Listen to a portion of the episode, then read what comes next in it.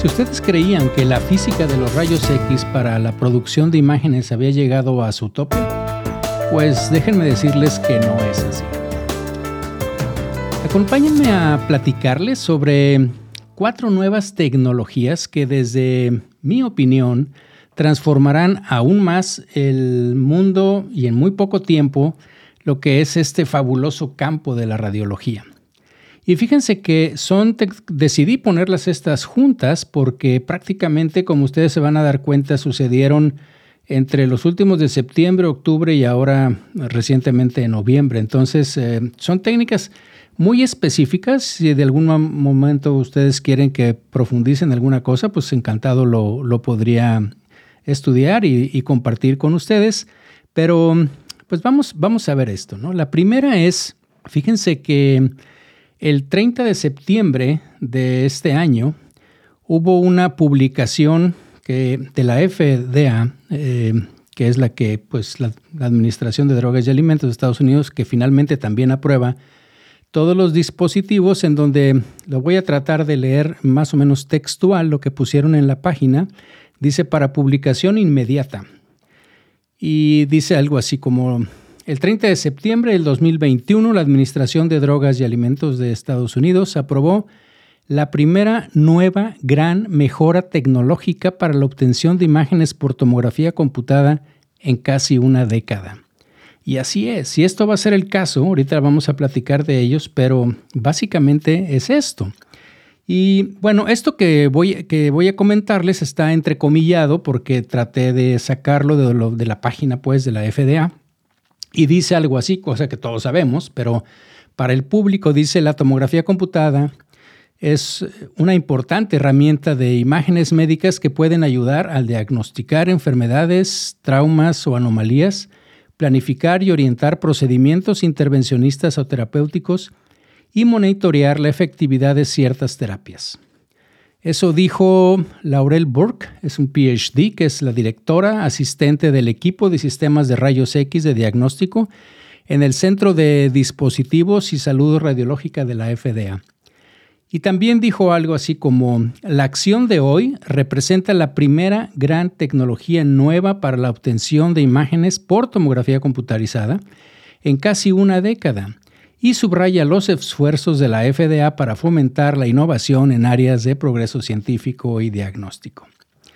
Entonces, vamos a ver de qué se trata. Esta es una tecnología que tiene que ver con, eh, se, llama algo así como la tomografía computada de conteo de fotones, ¿sí? Photon Counting Tomography. Déjenme decirles que esto, como lo voy a comentar más adelante, eh, es eh, una tecnología propietaria hasta este momento de una casa comercial de Siemens, que de hecho no ha dado mucha información. Esto es información de lo que pude recopilar porque se va a lanzar. Algunos de ustedes seguramente lo van a saber y si no les puedo dejar por ahí el link, no tengo nada que ver con, con Siemens ni mucho menos, pero van a hacer el lanzamiento, si no me equivoco, el día 18 de noviembre. Entonces lo han tenido como muy, muy en secreto qué es esto del, del photon eh, counting. Pero bueno, lo que, lo que se ha sabido, lo que, lo que ya permeó, es que este es un dispositivo que utiliza una tecnología, vamos a decir así, emergente de TAC, sobre todo de los detectores, en donde lo que se hace es el conteo de fotones, digamos que uno por uno. ¿Okay? Imagínense lo que es eso, el poder de computación además que se necesita, porque puede medir cada uno de los rayos X individuales que pasan por el cuerpo de un paciente. A diferencia de lo que pasa con los sistemas actuales que usan pues estos detectores, en este caso multidetectores, pero miden la energía total que está contenida en muchos rayos X. Entonces, esto es rayos X, o sea, fotón por fotón. Entonces, digamos que aquí lo que están haciendo es una, una cámara de conteo, no es exactamente eso como las de medicina nuclear, pero están contando cada fotón de rayos X individual y por lo tanto pues se puede obtener información más detallada sobre el paciente en todos los aspectos y utilizarle estas pues obviamente para crear imágenes que tienen menos información que no es útil, ¿ok? Porque digamos que no hay radiación dispersa. Y entonces puede, puede, ser que podamos analizarlas mejor. Ahorita les platico por qué. Porque este nuevo dispositivo de diagnóstico por imágenes, les digo, es de Siemens, se va a llamar, déjenme ver, eh, Naeotom, Naeotom Alpha, y está eh, diseñado para transformar la información de los fotones de rayos X que pasan a través del paciente y son recibidos por un detector y convertidos de entrada en una imagen tridimensional. Fabuloso eso. Y estas imágenes están, eh, pues se generan, son detectadas por esto y pueden ser obviamente o será utilizada por nosotros para establecer el diagnóstico, la preparación o seguimiento de los tratamientos, valoración de la respuesta del mismo. Y entonces esta eh, tecnología, como les digo, la FDA lo revisó y le dio la autorización que se llama previa a la comercialización 510K. Yo he estado involucrado en alguna cosa como esta por ciertas cosas de, dispositivos, pero fíjense que para que la FDA apruebe ciertas eh, cosas o las compañías, lo que hacen es que presentan el producto y tratan de utilizar lo que ellos le llaman en la jerga de la FDA un predicado. Es decir, por ejemplo, cada nuevo ultrasonido que se quiere que se autorice por parte de la FDA, las eh, pues las compañías no tienen que hacer un estudio de todo, sino que utilizan un predicate, un predicado de los ultrasonidos que ya existen y entonces ellos dicen, no, básicamente es esta misma idea.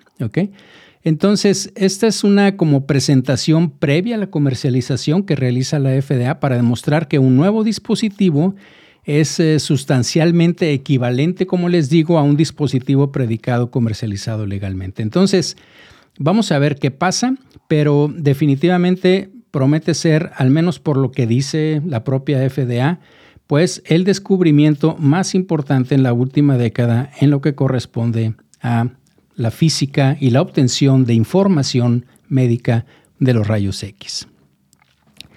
Bien, eh, pues fíjense que después pasó esto, esto fue, como les digo, en septiembre.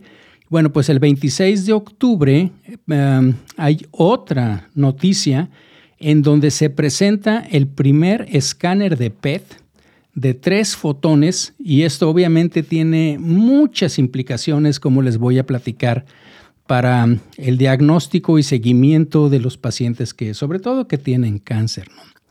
Y este es un estudio que hicieron los investigadores y que los desarrollaron recientemente. Eh, eh, este, este primer, vamos a decir así, escáner de PET con conteo de tres fotones que puede mejorar, como les digo, diagnósticos de cáncer y ayudarnos a evaluar malignidad, y ahorita vamos a ver por qué, y sobre todo tratar de evitar biopsias. Y resulta que el estudio, con los detalles de toda esta técnica, que muchas no le entiendo, pero bueno, está publicado en el journal que se llama Science Advances, y esto tiene que ver con imágenes que ahora se, vayan, se van a llamar de positronio.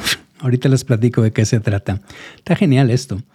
Pero este método finalmente va a tratar de mejorar la sensibilidad de los escáneres de PET y permite producir, fíjense, como la gamografía, escáneres de PET de cuerpo entero, que en teoría ellos dicen que van a ser cinco veces más baratos que los que se producen ahora tradicionales que utilizan detectores de cristales. Acuérdense, vamos a, a revisar un poquitín esto, ¿no? Acuérdense que lo que sucede es de que cuando nosotros inyectamos el material radioactivo que generamos en un ciclotrón, eh, lo que sucede es de que estos positrones, recordemos que son la antimateria de los electrones, cosa que ya es de por sí sumamente interesante, que estemos viendo y trabajando con la antimateria, bueno, pues resulta que sabemos que lo que sucede es que cuando choca un positrón con un electrón, o sea, cuando choca la antimateria, como en esa película por ahí que, existe, pues obviamente que se genera una, una, explosión, una salida, se desintegra la materia, se aniquila.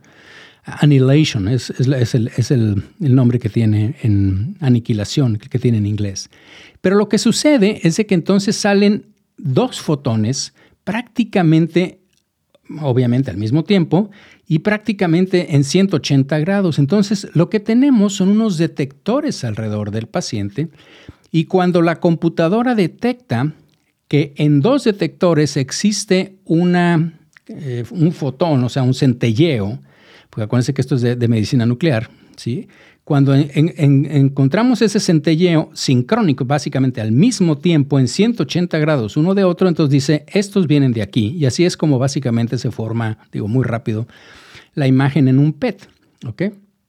Pero imagínense que toda esa energía que, está, que sale, sale a 1022 volts de un lado y para otro. Entonces necesitamos unos cristales sumamente especiales, gruesos de, ciertos materiales. No voy a entrar en detalle porque las compañías cada una tienen alguno de ellos. Uno de ellos, de hecho, se, basa en gadolinio, que es lo que utilizamos como medio de contraste, pero bueno. Eh, y finalmente es lo que detiene esa energía para que pueda llegar al detector. Ahora esos detectores ya son digitales y son ópticos y todo lo demás que ha ido mejorando, pero básicamente el principio físico de cómo obtenemos, o cómo, sí, de cómo detenemos esa, esa, emisión y, cómo la detectamos se basa en esos dos fotones. Pues bueno, resulta que aquí eh, lo que hace este escáner que se fabricó en la universidad, déjenme leerlo porque no me la aprendí, es en Polonia, se llama Jagiellonian. Jagiellonian. Y bueno, este ya le llaman el, el JPET, el Jagiellonian PET, ¿ok? En donde los autores lo que dicen ahí es que estas imágenes de positronio permitirán una mejor distinción entre los tejidos sanos, los cancerosos y los inflamatorios, inclusive ya que permiten determinar, fíjense, el grado de malignidad de tumor. Obviamente, esto está muy interesante porque se basa en algo semejante como a la parte espectral de los, de los rayos X, pero eso, eso lo vamos a ver también porque también se asocia con la otra tecnología que les voy a decir. Pero fíjense que esta máquina, el JPET, como les digo, se compone ahora de 192 tiras centellantes de plástico, que aquí dicen que es de bajo costo, obviamente no creo que sea PVC ni mucho menos, pero bueno, es, es un plástico, ya no son esos cristales que es de tierras raras y que son sumamente caros y que, y que además escanea todo el cuerpo, ¿sí? En una sola toma a la vez, pues, ¿no? Entonces, estos, eh, lo que demuestran aquí o lo que ponen los investigadores con esta nueva tecnología es lo, hicieron en, un, en phantoms de tejidos de tumores en los cuales tenían pues tumores, era, era un santuranoma, era, era un tumor dermoide, tumores grasos pues y tejido adiposo y, y, además este, pues tejido muscular y demás, liposarcoma creo que era otro. Eh, y entonces estas imágenes de positronio examinan tres eventos en lugar de dos. Los procesos que rodean a dos fotones de aniquilación, que eso es lo típico que hace un PET, y además un fotón gamma que se genera inmediatamente. Que ese, ese se llama de desintegración. La verdad es que esto yo no lo sabía y me puse a leer un poco y resulta que incluso con esto eh, de los sincrotones y con el, eh, positronio. El positronio, fíjense que, eh, digo, le llaman así al momento, es un, entre comillas, átomo metastable o que, que, es cuando se forma por un instante o microinstante, un como átomo en donde hay un electrón y el positrón. Entonces es como si fuera un átomo de hidrógeno, pero sin serlo. O sea, tiene un positivo y un negativo. Entonces a eso se le llama positronio, ese momento antes de que se aniquile, ¿ok? Es una, es, está muy interesante. Entonces, los escáneres P tradicionales están diseñados para registrar, como yo les decía, esos dos fotones del proceso de aniquilación de entre los positrones y los electrones. Y este estudio presenta un nuevo método que permite la obtención de imágenes del positronio mediante el registro simultáneo de fotones de aniquilación, como ya lo sabemos, y los de que se llaman desexcitación, ¿sí? aquellos que salen también y como les decía, no nada más puede haber tres, hay algunos por ahí que decía que se pueden generar hasta cinco fotones de esos. y esto tiene que ver, al menos así lo mencionan ellos, y puede servir para utilizarlos o marcarlos en los farmacéuticos de los radionúclidos. Y entonces ellos dicen que ellos prevén que estas imágenes con positronio mejorarán sustancialmente la especificidad de los diagnósticos de PET. Pues vamos a ver, ellos eh, están muy interesante. Esta, esta nueva tecnología es una forma más de obtener información desde el punto de vista de física que tenemos. Bueno, eso fue el 28 de octubre. Pues resulta que el día 29 sale otro anuncio también muy, muy importante, porque si bien es cierto que lo centraron en las mamografías, como lo vamos a ver, se podría, y de hecho ahí viene en el artículo, la posible aplicación a muchas más eh, formas de imagen. A lo que voy es prácticamente a la tomografía. Y es lo que se refiere con las, eh, bueno, el título del estudio básicamente es algo así como mamografías monocromáticas que son capaces de disminuir la dosis de radiación y también la compresión de la mamografía. Y como les digo, esto se publicó en octubre del 2021. Y bueno, vamos a poner esto también un poquito en contexto, ¿no? Sabemos que, bueno, desde 1900 por allá, muy pronto después de que se descubrieron los rayos X, pues eh, se trató de utilizarlo también para el diagnóstico de cáncer de mama. Y bueno, lleva mucho camino desde su inicio y todavía parece que hay mucho margen de mejora. Yo les comento siempre a mis residentes que eh, de alguna manera, desde que yo era residente en el Radiology, siempre había una sección de mamografía y, y sigue habiendo, y sigue habiendo varios artículos y es básicamente sobre lo mismo, ¿no? sobre la posibilidad de diagnosticar mejor cada vez el cáncer de mama. Y no me refiero a mamografía nada más, sino todo lo que es la parte de cáncer de, cáncer de mama o detección de patología mamaria. Pues bueno, fíjense que un grupo de físicos y de radiólogos del Departamento de Radiología del Mass General Hospital, eh, del Hospital General de Massachusetts, pues eh, descubrieron recientemente que los rayos X monocromáticos, y ahorita les voy a platicar de qué se trata, pueden ayudar a pues mejorar la forma en que se realizan los exámenes de mamografía y publicaron sus hallazgos, como les digo, este día en el European Journal of Radiology. Y bueno, el equipo de ellos analizó los resultados de estudios previos, porque esto no es nuevo, lo monocromático. De hecho, la, idea, yo tampoco lo sabía, pero la idea está desde mucho por allá, 1900 y tantos. Ahorita eh, eh, lo veo en mis notas, pero ya se había utilizado sistemas prototipos capaces de generar eh, estos eh, rayos X monocromáticos por medio de fluorescencia, pero ¿qué son estos rayos X monocromáticos? No? Entonces me puse a, buscar y explican un poco también ahí en el artículo y bueno, los tubos de rayos X convencionales pues emiten rayos X, pero un espectro de rayos X de, que digamos de bancha anda y que normalmente incluye pues una radiación que le llamamos característica o línea característica y otra que es pues dispersa, ¿se acuerdan? No? Entonces, para obtener una calidad óptima en las imágenes de mama se necesitan o se necesitaría que los rayos X fueran monocromáticos para evitar energías que conduzcan a la degradación de la calidad de la imagen. Y entonces, como les digo, aquí estoy viendo en mis notas, hay eh, literatura desde 1947 y después en la década de los 50 donde ya están hablando de la posibilidad de, usar rayos X monocromáticos sin que existiera obviamente la tecnología para hacer esto. Entonces ya a finales del siglo pasado, el siglo XX, la atención de, esto se centró en obteniéndolo em, porque ya existía la, la, tecnología no a través de un ciclotrón, sino a través de lo que se llama un sincrotrón. Tampoco sabía de qué era esto, pero resulta muy así generalmente, que los ciclotrones lo que hacen es que aceleran las partículas, pero a través de campo magnético, un campo con electricidad y un campo magnético es que es estático. El caso es de que el sincrotrón lo acelera con campos magnéticos cambiantes y digamos que es la etapa previa al famoso acelerador de partículas que tenemos allá en el CERN, decía entre Francia y Suiza por allá.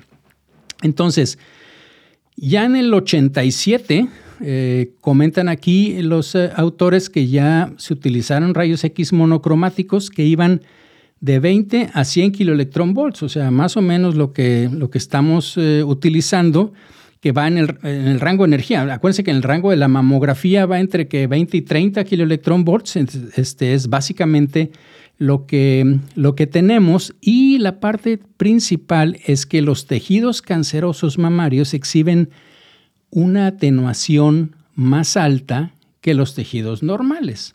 Cosa que diríamos, pues claro, pues es por, esa es la razón por la que lo vemos, sí, pero la verdad es que la razón por la que lo vemos es porque, bueno, pensábamos que es porque estaba rodeado de grasa, que porque es más denso eh, que el tejido mamario, glandular, etcétera, alrededor, pero parece que per se, ¿sí? el propio cáncer es, eh, tiene una, una, mayor atenuación. ¿no? Entonces, la tecnología esta que nos están presentando de rayos X monocromáticos, en particular este grupo, supongo que hay otras formas, pero la manera como ellos lo obtuvieron es por medio de dos procesos de emisión de rayos X para generar los rayos X monocromáticos. Fíjense, el primero, pues es eh, similar a un tubo de rayos X convencional en donde los electrones de alta energía pues bombardean un metal. ¿sí? Ya sabemos que dependiendo los tubos, las compañías, pues hay diferentes metales que pueden hacer, que, que podemos bombardear y la idea es que esos metales serán eh, tan buenos que,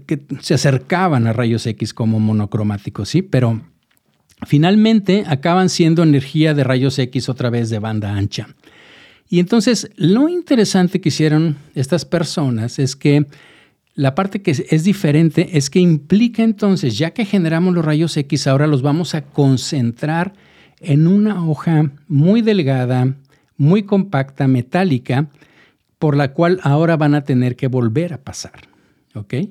Entonces, esta lámina emite rayos X monocromáticos, ahora sí, a través de fluorescencia. Acuérdense que eso es finalmente lo que, lo que se detectamos. Y una, entonces, eh, resulta que la energía con la cual se genera, ¿sí? o sea, de, la que sale pues ese, ese, fotón, después de pasar por esa placa de metal, pues es eh, exclusiva de ese metal, es como una huella digital, por así decirlo, ¿no?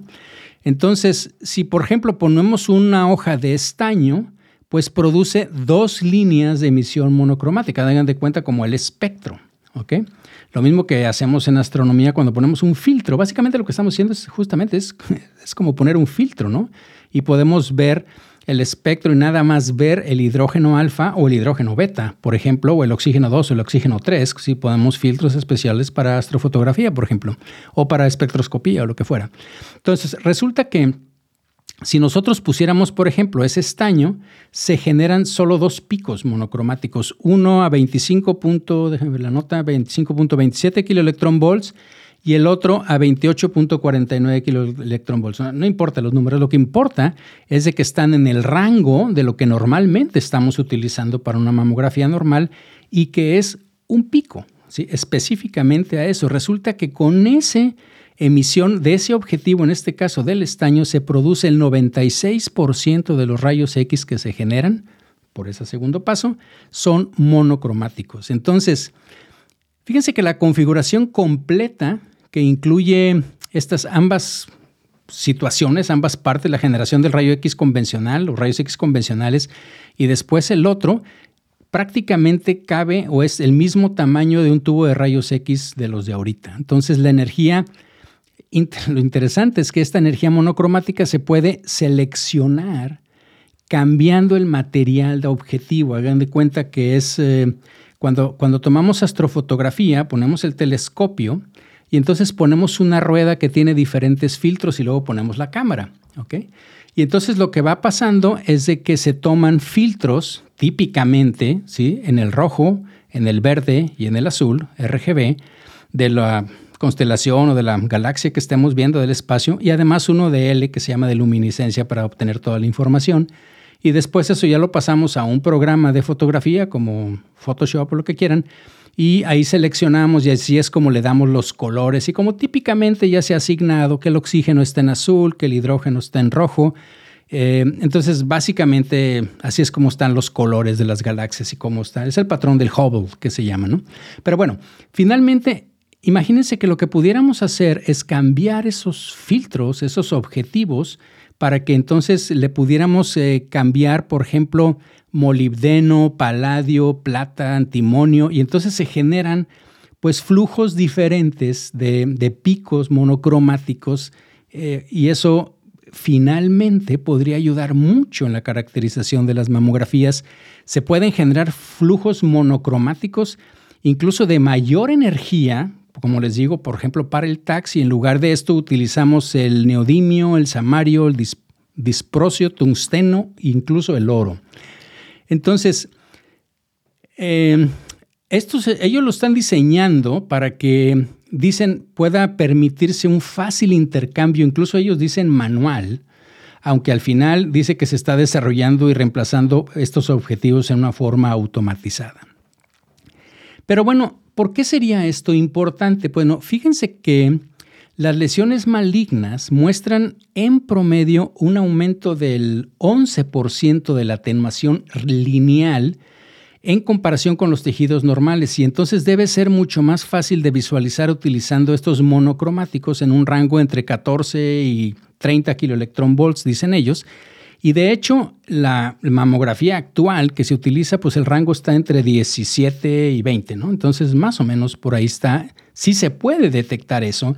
El problema es que tenemos un ancho de banda. Entonces, de alguna manera es como les decía, ¿no? Si podemos hacer como ese TAC espectral en donde cambiamos el, kilovoltaje para excitar y para, para ver cómo responden y qué densidad tienen tejidos diferentes, bueno, lo mismo vamos a tratar de hacer aquí, ¿no? Y entonces ellos ya demostraron que hay una mejora incluso en el contraste de los rayos X monocromáticos en comparación con los rayos X normales cuando se utiliza medios de contraste yodados, ya saben que eso es algo que se está moviendo también, la tomografía, eh, perdón, la mamografía contrastada, eh, como ahora es digital y tenemos esa posibilidad, pues ahora imagínense que podemos subirle más, así como en el TAC espectral que podemos hacer imágenes de yodo y demás.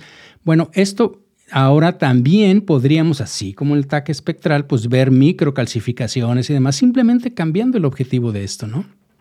Entonces, la otra cosa interesante y que ellos eh, insisten mucho es en la parte de la, de la radiación, ¿sí? Porque, bueno, primero, sabemos que la densidad mamaria da como resultado un mayor riesgo de cáncer, eh, bueno, de, de, detección, de detección de cáncer en etapas avanzadas, porque no lo podemos diagnosticar probablemente en etapas tempranas. Entonces, eso hace que de repente como que se minimice la utilidad de los programas de screening en las pacientes que tienen mamas densas y eso los son especialistas en, lo de mamas saben perfectamente, incluso ya hay como una, una, especie, bueno, de hecho es una ley en Estados Unidos en donde las mujeres tienen que saber su tipo de, densidad mamaria que tienen. Entonces, resulta que como les digo, muy interesantemente para, para lo que platican ellos, los beneficios con los rayos X monocromáticos pues fueron eh, especialmente evidentes cuando se tomaron imágenes de mamas más grandes y densas. Para esto lo que hicieron, obviamente no lo hicieron en pacientes, lo hicieron en phantoms que ya están bien establecidos.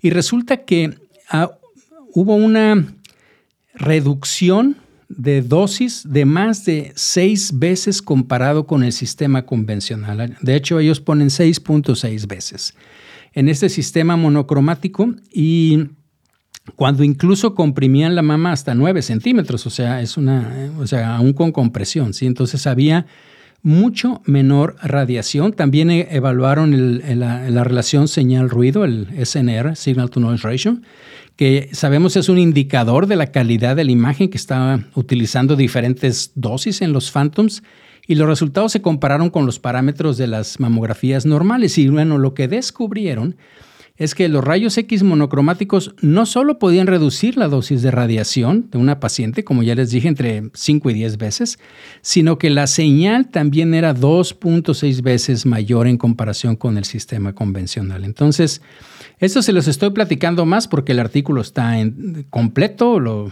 podemos revisar. Eh, digo, más, más a fondo, aquellos que estén interesantes, pero las conclusiones que vienen es que ellos, ellos dicen, bueno, reducir la dosis de radiación en un factor de 5 a 10 mientras se mantiene la calidad de la imagen de la mamografía, pues implica una reducción muy importante en, la, exposición total de radiación para la detección del cáncer de mama y entonces eh, pues un riesgo que le diríamos dramáticamente menor, de 5 a 10 veces de cánceres que pudieran ser inducidos por radiación, sobre todo en mujeres de riesgo.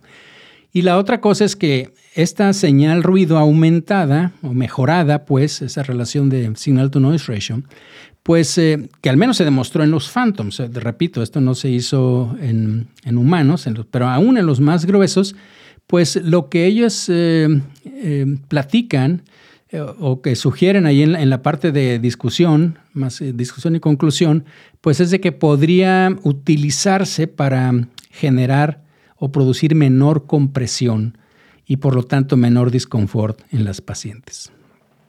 Y bueno, para terminar, este resulta que se publicó el 4 de noviembre y créanme que este lo dejé al último, bueno, obviamente por la cronología, pero, pero no sé si lo han visto en las redes, los que me siguen en redes ahí lo, compartí, lo publiqué.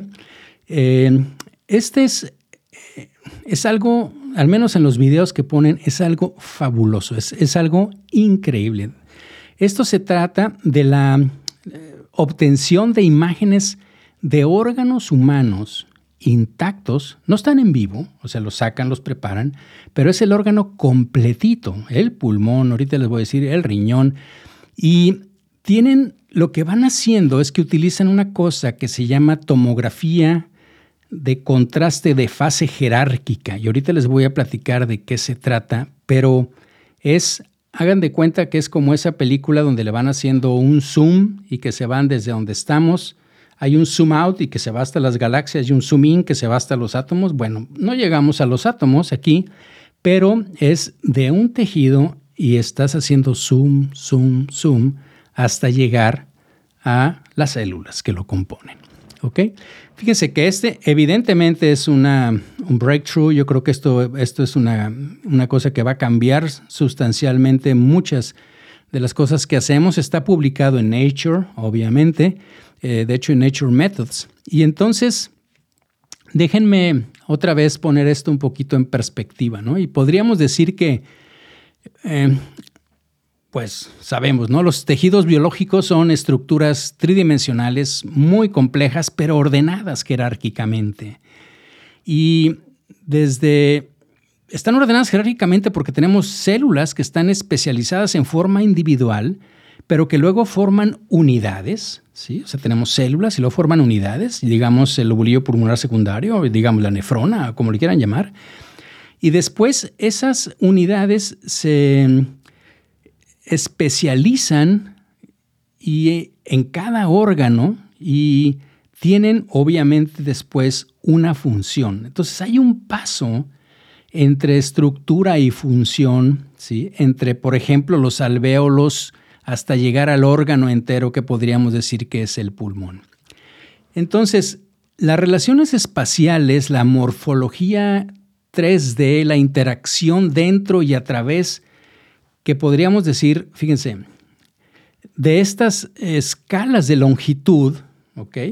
Pues proporcionan, cuando lo vemos colectivamente, pues una base para la función biológica, pero todo eso lo hemos tenido que intuir de ver el macro y luego como la disección y después el micro. Y entonces, yo no sé, pero mapear la organización espacial y la morfología de las células individuales hasta la escala de órganos intactos es, eh, sería, no sé, fundamental para comprender todo este comportamiento a nivel de un sistema, de un órgano, o cómo está sano o cómo está enfermo. ¿no? Entonces, este mapeo espacial, que podríamos decir a nivel unicelular para órganos humanos completos, pues obviamente ahorita es invisible, ¿sí? Y es inviable. También en términos de las técnicas que tenemos, de los requisitos de almacenamiento de datos que tendríamos que tener, así como también cómo los analizamos, cómo los interpretamos, todos estos datos, ¿no? Entonces, lo que se ha hecho es, digamos, un enfoque más práctico y es proporcionar un contexto espacial, ¿sí? Es lo que platican aquí, muy general para una resolución más baja y luego usar estos datos que tenemos para ir seleccionando regiones cada vez más pequeñas para obtener imágenes de mayor resolución. entonces, este tipo de imágenes pueden considerarse como, al revés, pues imágenes jerárquicas.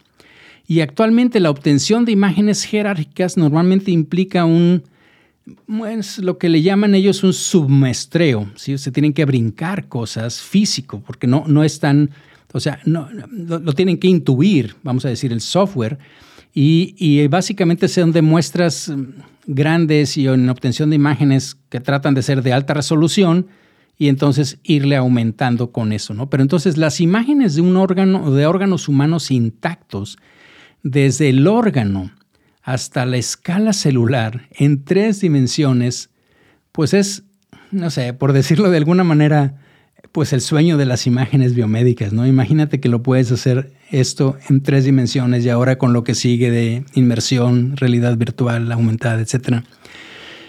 Entonces, fíjense que para afrontar este desafío, a mí se me hace fabuloso, los autores desarrollaron la tomografía de contraste de fases jerárquicas. Esto se llama HIP o HIP-CT, ¿sí? H-I-P-C-T. Y em, es, em, Hierarchical Phase CT Computer Tomography. Y esto básicamente es una, una técnica, por lo que entiendo, ¿sí? este, está muy padre el, el artículo de propagación de fases de rayos X y entonces, fíjense que lo fue posible, debo, debo decirles, no, esto no va a suceder mañana, pero es, es, una, es un, como les digo, es un breakthrough aquí, porque utilizaron dos equipos que tienen en Europa. Uno es el EBS, que le llaman ellos, que es el, déjenme decirle, Extremely Brilliant Source, una fuente extremadamente brillante de una de un facility, de un, de un lugar que se llama European Synchrotron Radiation Facility, que es el ESRF, así como el CERN, este es pero de un sincrotón europeo, de toda la Unión Europea. Y entonces utilizaron una, fíjense, una unión, una coherencia espacial entre esta parte de, obtención de, del sincrotón, que lo combinaron con el equipo de, que ellos desarrollaron, ¿sí? del equipo de luz que ellos desarrollaron. Y entonces prepararon muestras y escanearon en 3D el, todo el órgano y sin destruir, sin destruir, sin disecar y sin abrir nada, fueron jerárquicamente aumentando la, resolución en prácticamente el órgano completo. Entonces, esta aplicación de HipCT, como le llaman ahora, para obtener imágenes, ellos lo hicieron en cinco órganos, como les eh, platiqué tantito, lo hicieron en cerebro, es fabulosa esa, veanla, es el video número uno. En el pulmón, corazón, riñón y vaso. Les voy a dejar los links abajo este, para que los vean y si no me siguen, en, los que me siguen en Twitter, ahí está en Elizondo Memo, ahí también lo compartí y ahí viene el link para ver los videos. Véanlos, por favor, están realmente increíbles. Y este, fíjense que proporciona este HiPCT una descripción general, estructural de cada órgano completo y luego está seguido de múltiples volúmenes cada vez de mayor resolución y hasta que llega a las unidades funcionales típicas de cada órgano. Y luego a las células especializadas individuales dentro de los órganos. Es, es que es fabuloso. Y entonces demostraron estas aplicaciones potenciales a través de la cuantificación y morfometría de glomérulos en un riñón humano intacto. La identificación de cambios regionales también lo hicieron en un paciente que donó su pulmón después de que murió con COVID-19 y vieron los cambios alveolares. Entonces, déjenme decirles más o menos cómo viene ahí y viene explicado, lo pueden bajar el artículo si les interesa, en la figura 1 en donde este HiPCT requiere los enfoques específicos de preparación de muestras, de escaneo, reconstrucción, y todo eso viene, como les digo, ahí en la, en la figura. Y brevemente, bueno, lo que sucede es que ellos describen, o los órganos, pues primero se fijan, obviamente, porque esto va a llevar varias horas, ahorita les digo, se deshidratan parcialmente y se estabilizan físicamente para que puedan ser explorados, obviamente. Todos los, los fijan, pues, y los dejan ahí. Y luego se realizan exploraciones con este TAC jerárquicamente. La primera eh, normalmente la hacen a 25 micrómetros por voxel. 25 micras por voxel en todo el órgano.